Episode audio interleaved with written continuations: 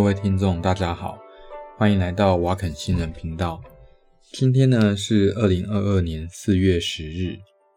嗯，本来我是要来讲一下那个跟宗教有关的东西啦。哦，好好的还是应该往宗教台发展比较好，这样子才能够那个骗财骗色啊，不是，就是呃净化人心这样。啊，不过。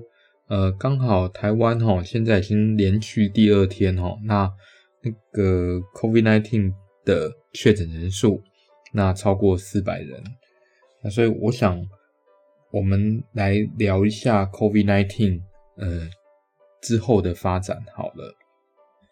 首先哈，目前那个 COVID-19，那在台湾主要流行的病毒株还是以 Omicron 为主。那当我们知道说，哈，Omicron 之后还是会继续突变，然后，呃，根据演化的那个优势来看的话，那下一株突变株它的传染力一一定要比 Omicron 要来得更好，这样子它才能够跟 Omicron 竞争嘛。然后跟各国的状况，呃，就是跟各国之前呢、啊，他们发生过的。确诊的状况比起来的话，那这个疫情都是一波一波又一波，那就是呃确诊人数先上去，然后再下来，然后再上去，再下来，再上去，再下来。那以确诊，我们目前怎么判断呃病人是真的确诊呢？那通常呢就是呃，例如说用鼻咽拭子啊，就是拿一根那个棉花棒去戳鼻子嘛，然后把那个。简体呢，拿去跑那个 PCR，就是看看说哈，这个试纸就是那个棉花棒上面有没有这个病毒的 RNA 啊，或者它的遗传物质。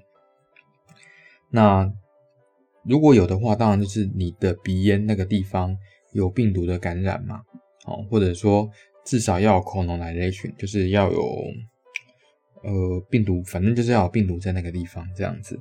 好，那正常人当然不会有。但是有这个病毒，呃，是不是真的就是生病呢？其实也不一定。我要讲句老实话，这也不一定哦。只是说目前呐、啊，把 COVID-19 这个东西还是放在第五类传染病，也就是说这是一个呃国家认定很严重的一个传染病。但是事实上，大部分得到呃 COVID-19 Omicron 这个病毒株的，大部分都是属于没有症状。呃，或者是说它是属于嗯轻症，应该这样说，就是类似感冒的症状。但是这个前提呢是在什么呢？在你已经打过疫苗的状况下。我们之前发展的疫苗啊，就是呃台湾目前手上有的疫苗，包括说呃不管是 AZ 啦、辉瑞啦、哈那 BNT 啦、哈那等等或者高端的那那我们使用的。呃，病毒的原始抗原是 wild type 或者是 alpha 这样子，就是呃最古老的那一两只那一两株那个病毒株。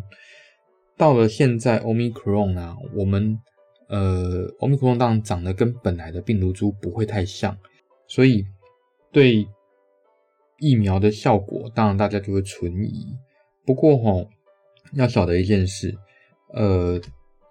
打这个疫苗啊，吼，基本上完全没有办法阻断 COVID-19 的传染，哦，这个是事实啦，哦，那如果一开始呢，还是例如说像 Alpha 或者是 Beta 或者是 Wild Type 的时候，那你现在打那个疫苗，可能还可以阻断传播。以目前 Omicron 的状况下，应该是完全无法阻断传播，所以你也无法，呃，因为打了疫苗就说哦，我好棒棒，我不会被传染。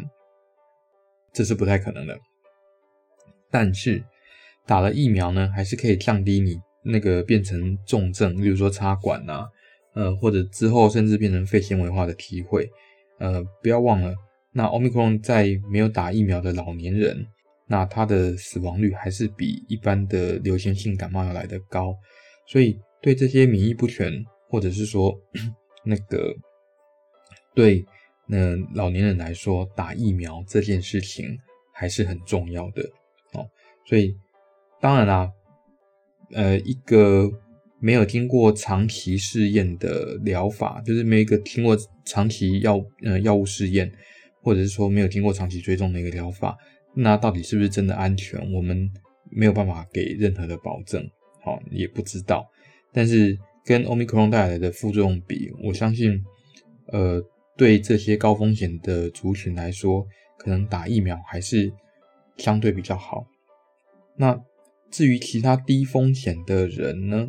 那我是觉得啦，哈，那有一些人他打疫苗大概不会变成呃有疫苗的副作用的话，那他还是应该要负担起这个责任，就是还是要打疫苗，好，好，然后再来我们来看一下哈，那呃为什么说 Omicron 呃这一波看起来并不不算太严重啊？那我们以中国的状况来说好了，为什么选中国呢？呃，因为他们打的是更早一点的疫苗，就是科兴啊、国药那些疫苗。那那个算是所谓的死菌疫苗，当然不是真的细菌啊，就是呃把那个病毒呃去活性以后，就是把它弄死以后，它直接打到人身上。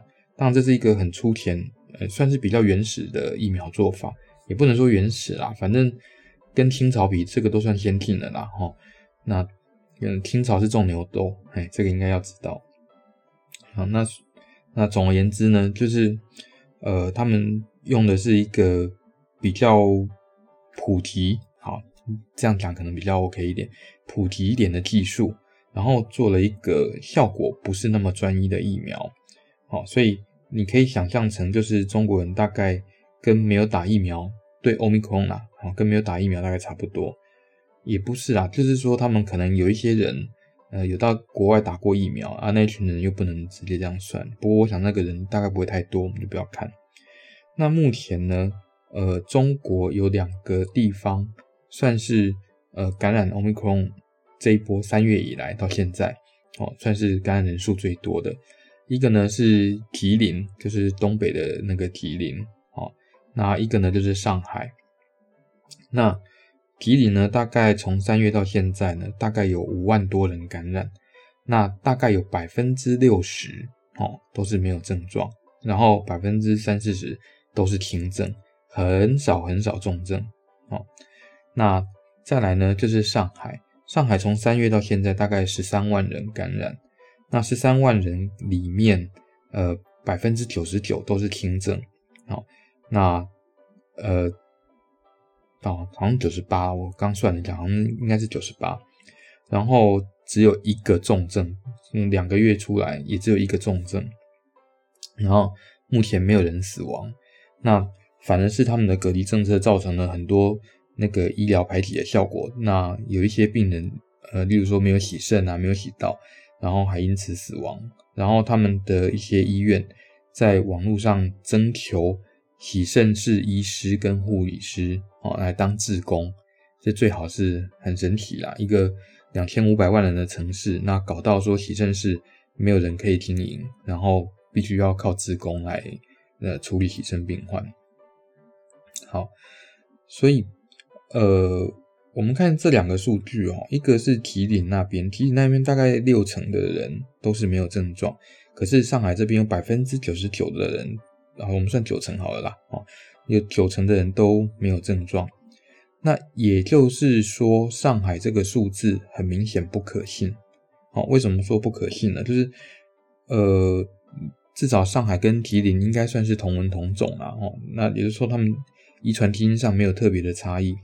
那如果没有差异太大的状况下，不太可能两边哦没有症状的人数比例会差这么多，就是那个。百分比会差那么多，比较合理的状况是，上海目前筛出来的只是他们的一部分而已，还有很大的一部分事实上他们还没有筛检出来。所以呢，上海当然是一个流行区啦。他们已经筛出来的十三万人才一个重症病人，我觉得把两千五百万人隔离在家里，然后哦就为了预防一个重症病人的出现。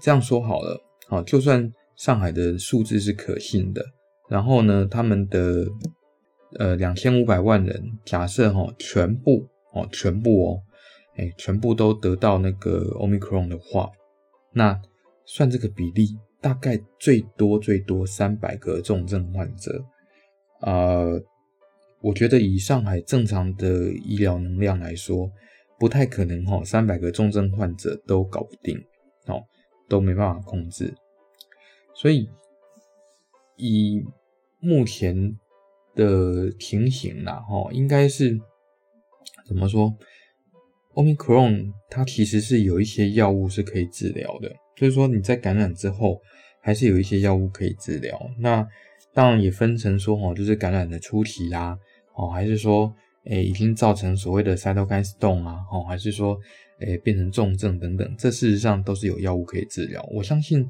呃，以上海这个地方，应该不至于会搞到没有药物可以用。当然啦，你如果把大家都关在家里，那一般的公司行号无法上班，那在这种状况下，物流会全部停止。那物流全部停止的话，就变成说你的那个药物供给，那就会有很严重的问题。那所以就算有医院，也不一定有药物可以用。好，那所以反过来，我们来想一下台湾。台湾目前呐，哦，就是说这一波那加起来感染的病人大概两千人，已经啦，应该说这样已经啦。那我觉得以台湾人这么爱戴口罩的。更爱洗手的状况，呃，会搞到两千三百万人一起中奖，这大概机会很低。然后，呃，要弄到像上海一样哈，十几万人感染，我觉得这机会也是不高。然后呢，重症的比率，我相信呐，呃，以上海的数字应该是造假的状况来说，我们的比例应该会比他们高一点哦。然后可能会跟呃，吉林省那边差不多，那也就是说，呃，也不会太多啦哈，就是大部分还是以无症状为主。那台湾的隔离政策有一个很严重的问题，就是说，呃，目前是无症状或者是轻症，那都要去呃防疫旅馆哦，那呃在那边来处理。那可是事实上啊，你叫一个没有症状的人去。呃，防疫旅馆关十四天，嗯，我是觉得，呃，不需要啦，真的是不需要这样子，应该是让他在家里，然后乖乖的就验一下。那再来哈，我是觉得以 Omicron 来说，其实应该是可以移出第五类传染病，就是说不要把它当成就是一个，哎、得了就会呃。亡国灭种哦，这种很可怕的病，很可怕的传染病。呃，其实你看，像丹麦啦，哦，像呃，丹麦完全是没有在做防疫的啦。哦，然后像美国，哦，美国大概最紧张的还是以华裔哦，就是呃，加州这边的华裔，呃，他们才会很担心 COVID-19。然后大概在德州啦，哦，或者是说美东那边，大概白人们大概都觉得，哎。我有不戴口罩的自由，我要不我要呼吸等等哈，我有呼吸的自由等等，所以也不能说他太蠢啊，哎，只只是他们哈可能对呃疾病这个东西呃了解的不是那么深。好啦，拉里拉扎讲这么多，其实我觉得重点还是说，呃，台湾目前的防疫政策其实是可以修改一下了，哦啊。不要把它当成是一个呃，一直都是在第五类传染病，因为病毒毕竟还是会突变的嘛。那你说以后会不会有新的那个病毒株？会。那等到新的病毒株出来，那看看它的毒性如何嘛？就是说它会不会造成呃更严重的重症比率啊？哦，或者是说它对所有的疫苗呃都连防重症都没有办法，或者是说。呃，目前使用的这些药物，不管是呃什么瑞德西韦啦，然后 baricitinib 啦，或者是说像 tofacitinib 等等，哦，或 Paxlovid 等等，通通都没有效。那假设这些药物通通都没有效的时候，那我们再来想说，哈，是不是要把这个病再移入第五类传染病？当然这是法律的问题了，哈。那法律的问题，我觉得，嗯，要民众有一些共识啦。毕竟也不是说哈，因为过斑马线齁会被车撞死，很可怕，所以呢就叫大家都躲在家里齁，都不要出门嘛，对不对？那所以只要把该做的防护措施，例如说你就是呃乖乖遵守交通规则，然后过斑马路，呃过斑马线，然后你就可以把被车撞死的几率降到最低。哦，倒也不是说每个人都需要穿的盔甲，哦，就有一些人比较脆弱的。那可能就是，嗯，要做好一些特殊的防护，然后再过马路这样子，哦，好啦，嗯，大概是这样子，哦，不过我想，呃，大家要做好一些心理准备，就是这一波得病的应该会很多，可能会上万人，加起来可能会上万人，哦，那不过上万人里面呢，很可能。呃，造成的重症，我相信不会超过一百个，哦，以这个算起来，应该是不会超过一百个。那一百个里面会不会死亡呢？我觉得跟本来的身体素质大概还是比较有关啦，哦，不一定是真的百分之百都跟这个疾病本身有关。啊，当然啦，跟你有没有打疫苗有关，因为目前看起来，哎，重症的大部分都还是属于重，哎，重症的都还是属于那个。没有打过疫苗的，再来哈，就是扯到说哈，那个青少年要不要打疫苗？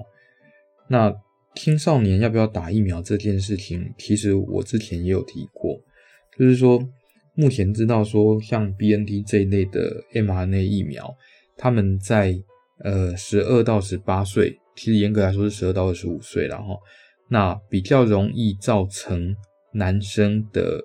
那个急性心脏肌肉发炎，那这个急性心脏发炎呢，呃，大部分哦都是会恢复的，就是会恢复正常。那呃有没有恢复到完全正常，我是没有看到 data 了哦。不过呃以急性心肌炎来说，其实这算是一个相对可怕的病。那可是这一群那个小朋友，应该说这群那个青少年，他们如果得到 Omicron 的话，也是百分之八九十都是没有症状，所以我是觉得啦，呃，不需要呃让这些小朋友那冒着得到那个急性心肌炎的风险，然后去呃，然后为预防，就是为了预防一个得到也不会怎么样的病。当然了，有的人会跟我说，这个他们得那个 COVID-19 的话，可能会有 Long COVID，那甚至有什么 Brain Fog。其实我是觉得这真的。有时候是想太多哦。那那个 brain fog 的定义啊，那在各个研究中哦，看起来应该是有被呃夸大的嫌疑啦。当然也不能说夸大，有一些就是说，嗯，它定义太松散，就是，哎，只要你觉得有一点点 confuse，就是针对题目，那有一点点觉得困惑。或干嘛，他就说：“哦，你应该就是那个脑雾哦。”那所以大家都很害怕。当然啦，有这种稍微夸大一点点的呃数据的话，哈，那会比较容易吸引大家的注意。这种文章的话，会比较容易吸引大家注意，所以大家都对 brain fog 这件事情都很害怕。那再来就是说，哈，呃，所谓的那个脑雾这件事情啊，呃，是可以恢复的哦，并不是不能恢复的。所以，如果这是一个永久性的并发症的话，那我们真的要很小心这个问题。但是如果这是一个短期的并发症，举个例子来说，如果你是感冒的时候，我相信你在呃开车啦，或者做事情，你也会觉得累，然后你会觉得有一些误判的情形，例如说你念书，可能一加一会等于二，你会写成一加一等于三。那这算不算是 brain fog 呢？其实严格来说，以刚刚那些研究的定义，他们也会把它当成是所谓的脑雾。所以，呃，那这个感冒好了，那这个脑雾会不会好？呃，会，只是一般的感冒好得很快。那这个 COVID-19 呢？那这个脑雾，所谓的脑雾，有一些人的确是比较慢恢复。但是比较慢恢复的大部分都不是呃 Omicron 这个病毒株，而是原始的呃 Alpha 哦，或者是 Wild Type 这个这两个病毒株啊、至少看到 data 是这样子了哦。那所以我觉得一直在担心哈、哦、Wild Type 造成的问题，然后把它放在 Omicron 这个病毒株来当成参考，这其实是一个。很不对的状况，虽然这两个还是同一株病毒，同一支病毒啦，应该说同一个种 species，呃 species 这样子，但是它们其实造对人体造成的问题已经是完全不一样了。所以关于这个啊，我希望各位听众可以好好思考一下。那即使是相同的病毒，那如果造成的症状不同的话，我们面对这个病毒的态度，还是要抱着一样的、一样的状况吗？对不对？好，那今天呢，大概就讲到这边啦。那如果喜欢我们的节目的话，那欢迎按赞、分享、订阅。那最好也可以在 Apple Podcast 或者是 Spotify 给我们五星留言，这样。嗯，好，谢谢哦。